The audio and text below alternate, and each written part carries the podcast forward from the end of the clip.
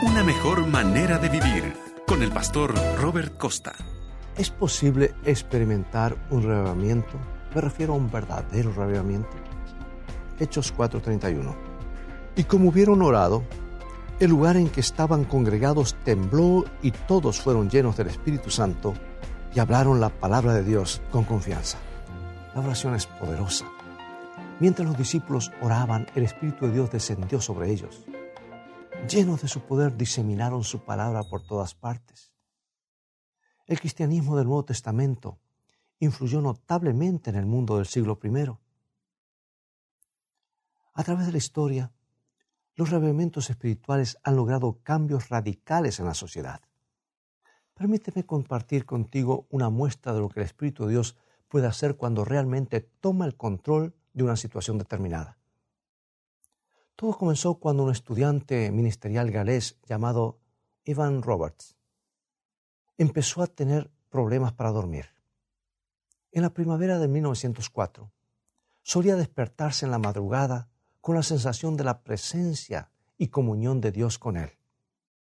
Pronto con unos amigos con quienes comenzó a orar regularmente, llegó a la conclusión de que Dios tenía un plan y comenzó a predicar en reuniones juveniles. El mensaje centrado en Cristo que él y sus compañeros proclamaron encendió el país entero. En algunos lugares, las iglesias se mantuvieron colmadas desde las seis de la tarde hasta la una de la mañana casi cada noche del año. La gente confesaba sus pecados entre sí, enmendaba sus errores y restituía las propiedades o el dinero robado. Y durante un periodo de 18 meses, desde 1904 hasta 1906, el crimen prácticamente desapareció. En uno de los pocos juicios efectuados, el juez interrumpió el proceso para guiar al acusado a Cristo. El fiscal y el jurado cantaron himnos.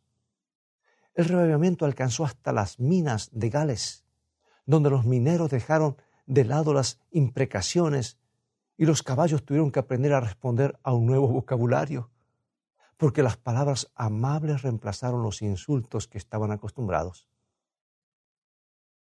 Dios anhela derramar su espíritu sobre ti y sobre mí.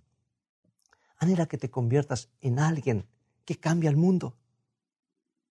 Tú puedes cambiar siquiera el mundo a tu alrededor. Y cuando Dios encienda el fuego del reavivamiento en tu vida, las chispas de ese fuego esparcidas por el soplo de su espíritu encenderán a quienes lo rodeen. Y durante el reavivamiento de Gales, dos periodistas viajaron desde Londres para informar al respecto. Y cuando llegaron a una villa campestre galesa, le pidieron a un policía que les dijera cómo llegar al lugar de reavivamiento. El policía de casi dos metros de alto contestó, si quieren saber dónde está el reavivamiento, vean dentro de este uniforme. El reavivamiento siempre comienza en el corazón de alguien. Puede que hoy empiece el tuyo. Hoy el Espíritu anhela hacer algo especial en ti y llevarte a una mejor manera de vivir.